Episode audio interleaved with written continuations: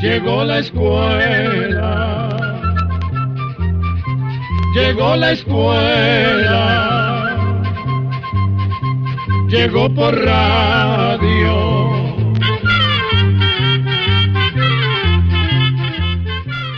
Esta es una nueva oportunidad. Aquí estamos acomodándonos. Saludo al compañero de producción, saludo al compañero de locución y a ustedes amigos un abrazo a la distancia. Bienvenidos. Estamos en un nuevo espacio de... Oigamos la respuesta, el programa del Instituto Centroamericano de Extensión de la Cultura, ICQ. Comprender lo comprensible es un derecho humano. Y hoy vamos a darnos cuenta quién fue el primer sastre de la historia. Gracias a una consulta de un oyente conoceremos la vida de Isaac Newton. ¿Y cómo podríamos hacer para que nazca la semilla de manzana? Siéntanse cómodos y vamos a compartir con ustedes una vez más, como desde hace más de medio siglo, oigamos la respuesta. Y bien amigos, aquí el señor Hans Peter Ríos desde Ciuna, Nicaragua, nos ha enviado su WhatsApp con la consulta que dice ¿Cuál fue el primer sastre a nivel mundial? Escuchemos la respuesta.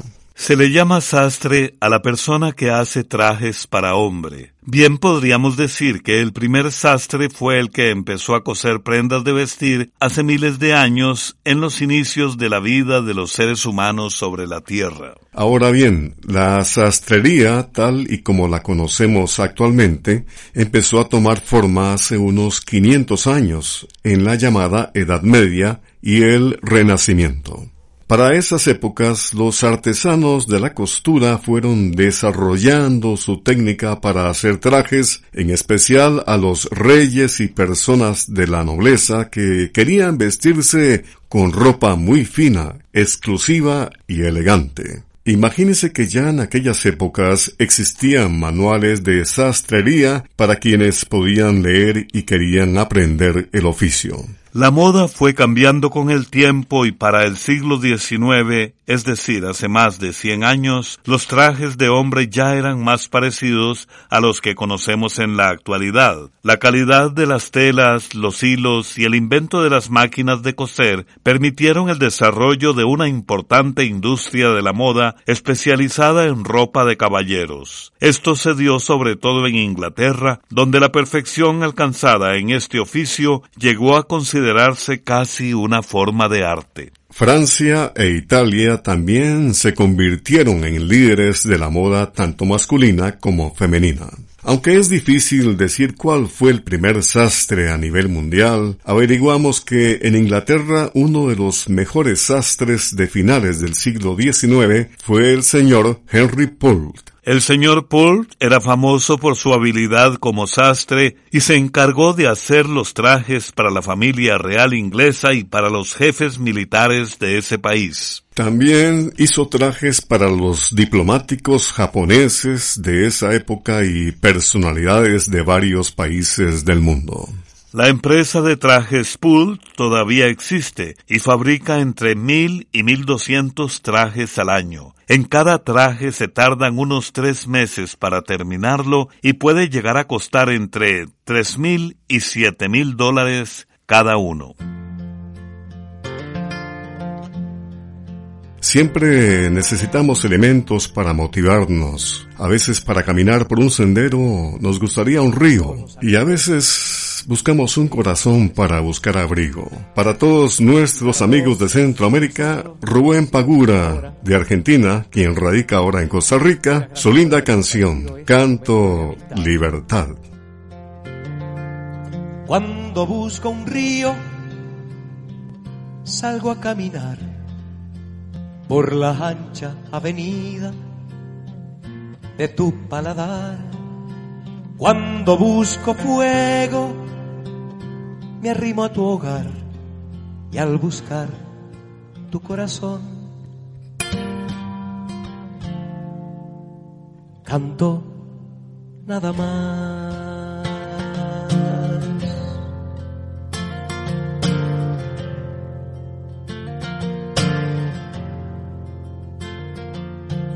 Cuando busco abrigo, voy por la amistad.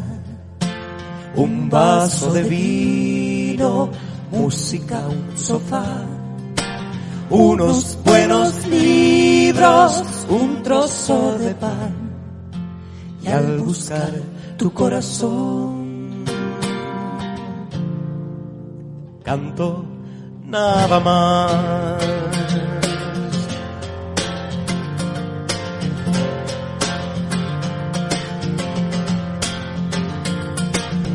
Cuando busco el día en la oscuridad, me voy por los sueños, está mi ciudad, en su rebeldía, en su vanidad, y al buscar tu corazón, canto libertad.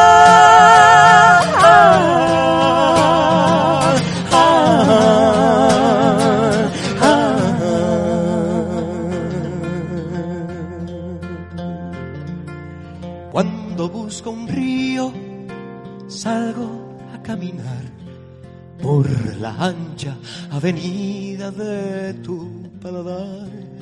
Cuando busco fuego, me arrimo a tu hogar y al buscar tu corazón, canto libertad.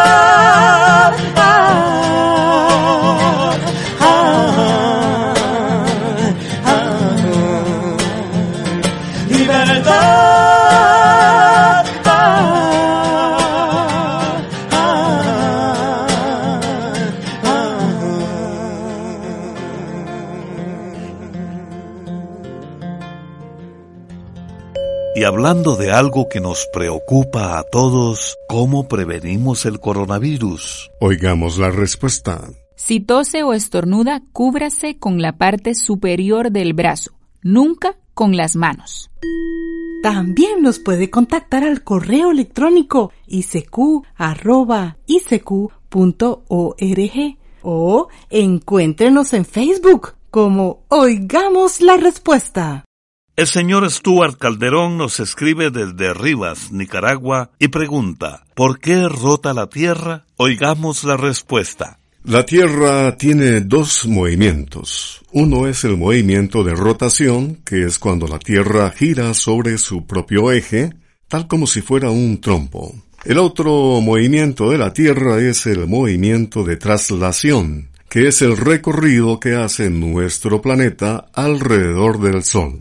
Ahora bien, vamos a decirle que el movimiento que hace la Tierra sobre su propio eje se cree que se originó hace unos 15 millones de años cuando se formó el universo y los planetas, estrellas y demás astros que lo pueblan. Según una de las teorías más aceptadas por los científicos, al principio toda la materia del universo estaba unida o concentrada en un solo punto.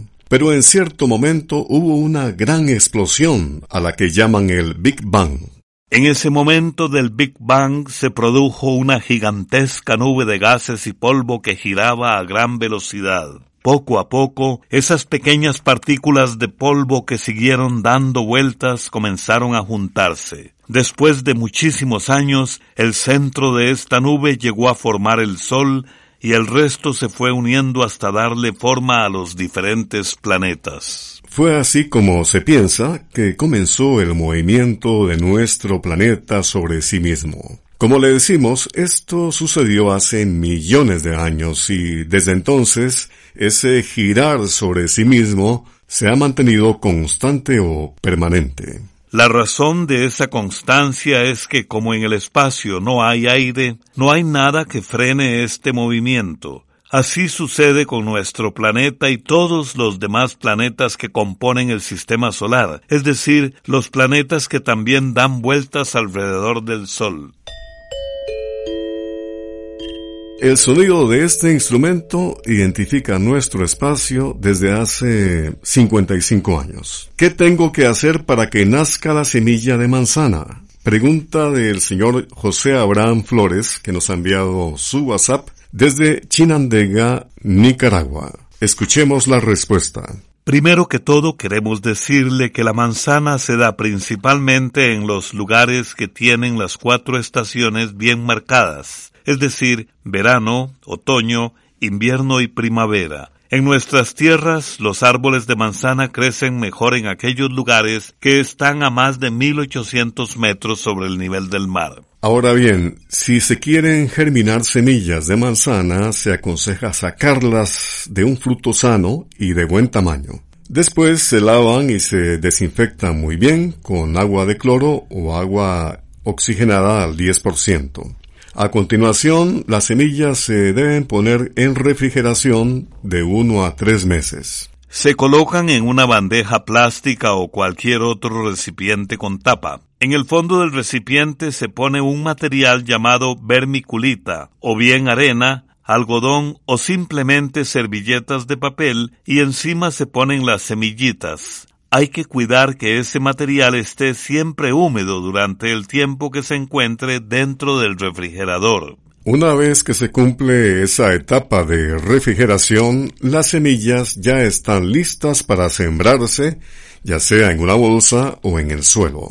Ahora bien, en este asunto del cultivo de manzanas queremos decirle que aunque las semillas logren germinar y crecer, esto no nos garantiza que el árbol producirá frutos. Para ello es necesario que sean árboles de variedades adaptadas a las condiciones de clima y altitud propias de nuestras tierras, o bien injertarle una rama de árboles que con seguridad hayan producido buenos frutos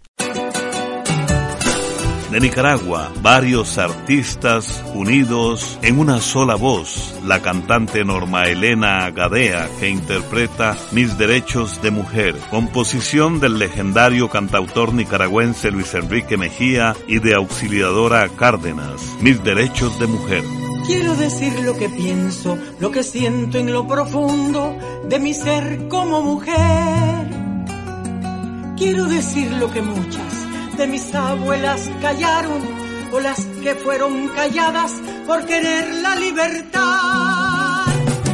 ¿Cuántos años han pasado de desigualdad perversa en la casa, en el trabajo y en la cama sin placer? De nada sirven las leyes, los decretos, la justicia, si no vencemos prejuicios en contra de la mujer. La respuesta es el respeto,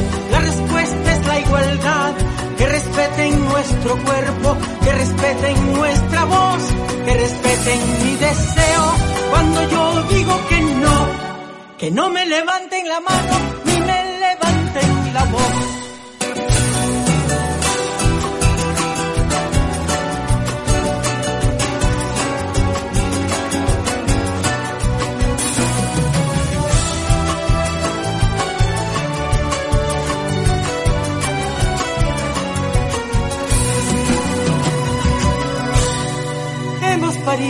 Hijos que los demás han querido con temor al porvenir.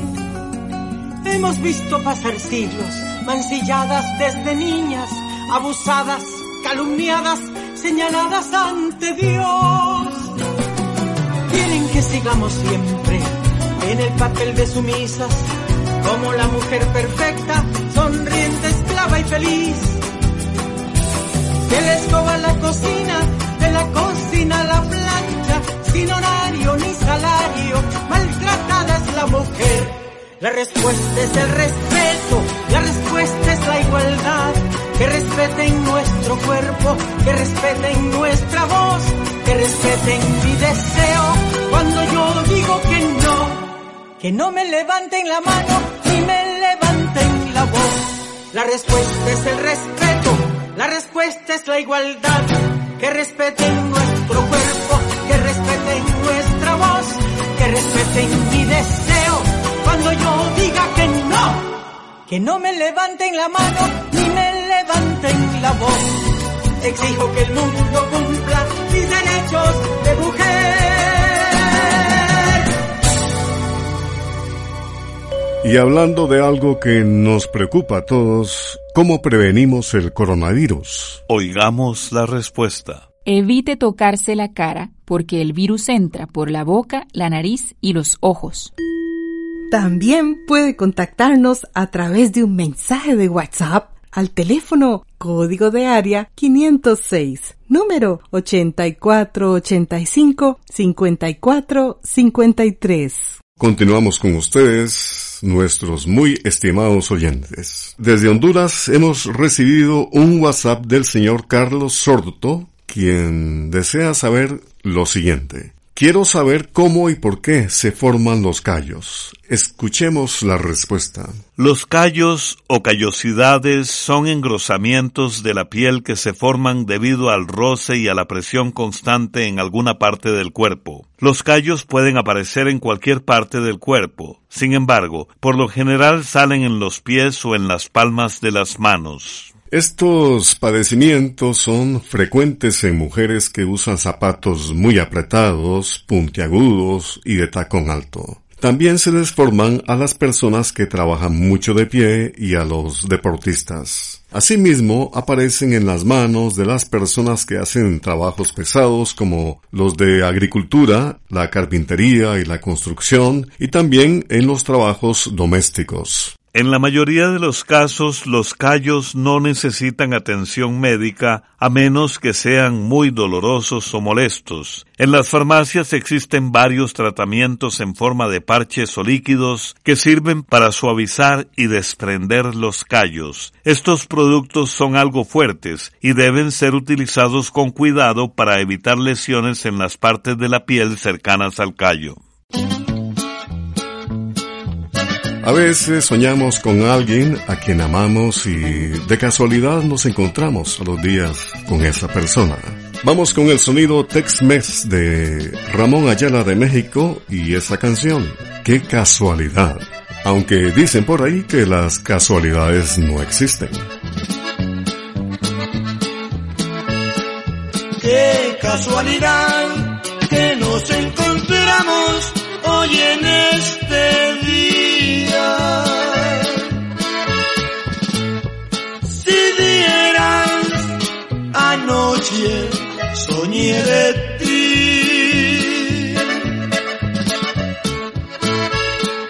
que me acariciabas y me despertabas con tus amores. Qué casualidad encontrarnos otra vez.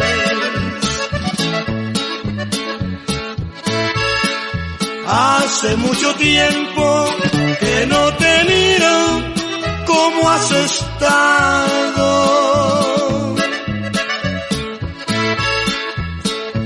Si vieras que venía pensando en ti.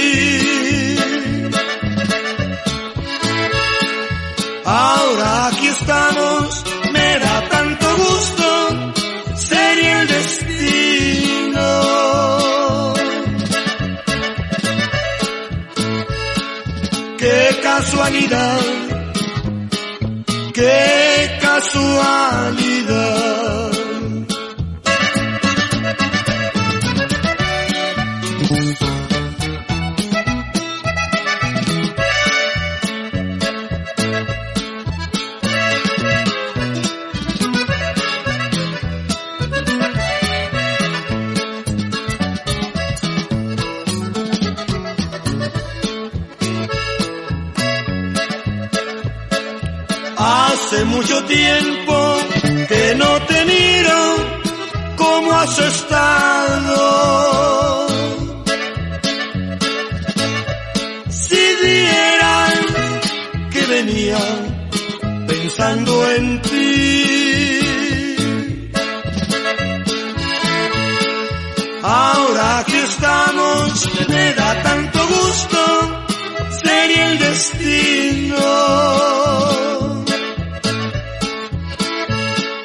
Qué casualidad, qué casualidad. Y hablando de algo que nos preocupa a todos, ¿cómo ayudar en tiempos de pandemia? Oigamos la respuesta. Siendo solidarios, es decir, pensando en los demás. Compre alimentos para el que no tiene. Y el señor Stuart Calderón nos escribe desde Rivas, Nicaragua. Me gustaría saber acerca de la vida de Isaac Newton. Escuchemos la respuesta. Isaac Newton nació en diciembre de 1642 en Inglaterra y es considerado uno de los más grandes científicos de la historia. Sus investigaciones, teorías y descubrimientos sirvieron de base para el desarrollo de la mayor parte de los avances científicos que sucedieron a partir de ese tiempo. Newton fue un niño tímido y callado que no parecía interesarse mucho por los estudios. Prefería dedicarse a investigar por su cuenta y a entender el funcionamiento de las cosas que lo rodeaban. Se cuenta que tenía una gran habilidad para los trabajos mecánicos y su habitación estaba siempre llena de herramientas. Cuando terminó el colegio, la madre del joven Newton trató de que se dedicara a trabajar la finca que tenían, pero al ver el poco interés que tenía el muchacho en esas actividades, le permitió que se dedicara a estudiar matemáticas. Isaac Newton fue a estudiar a la famosa Universidad Inglesa de Cambridge. Rápidamente sobresalió por su gran inteligencia y hasta ayudaba a los profesores a resolver problemas matemáticos. Cuando terminó sus estudios se dedicó a dar clases y a la investigación. Fue así como descubrió, por ejemplo, que la luz blanca está compuesta por los siete colores del arco iris también mejoró los telescopios que se usaban en esa época. Uno de los mayores logros de Isaac Newton fue demostrar que las leyes naturales que manejan o dirigen el movimiento de la Tierra son las mismas que manejan o dirigen el movimiento de los astros y demás cuerpos en el universo y que la fuerza de atracción que hace caer un fruto a la tierra desde un árbol es la misma fuerza con que la tierra mantiene a la luna dando vueltas alrededor de nuestro planeta. Esta famosa ley de la gravedad fue descubierta, según dicen, cuando al científico Isaac Newton le cayó una manzana en la cabeza mientras descansaba bajo un árbol. Sin embargo, no se sabe si las cosas sucedieron de esta manera. Esta fue una anécdota que mencionó un amigo de Newton que escribió su biografía algunos años después de la muerte de este científico. La realidad es que Newton pasó muchos años estudiando y reflexionando hasta que logró formular la famosa ley de la gravedad. A Newton también le interesaban la alquimia y la religión, temas sobre los que escribió mucho. Era profundamente creyente y estudió la Biblia con gran interés hasta el punto en que aprendió griego y hebreo para entender las sagradas escrituras con mayor claridad. Newton fue muy respetado como científico. Fue nombrado miembro del Parlamento inglés fue custodio de la Casa de la Moneda y residente de la famosa Royal Society, la sociedad científica más antigua de Inglaterra. Murió este científico Newton en Inglaterra a los 84 años de edad. Una reflexión. Esta es precisamente de Isaac Newton. Lo que sabemos es una gota de agua, lo que ignoramos es el océano. Programa B Control 21. Y así llegamos al final del programa del día de hoy. Mándenos sus preguntas al apartado 2948-1000 San José, Costa Rica. También puede enviarnos sus preguntas al correo electrónico isq.org o encuéntrenos en Facebook como Oigamos la respuesta. Recuerde que comprender lo comprensible es un derecho humano.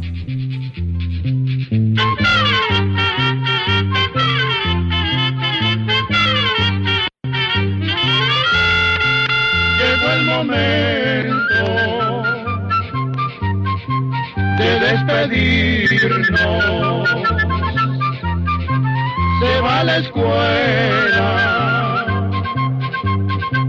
se va cantando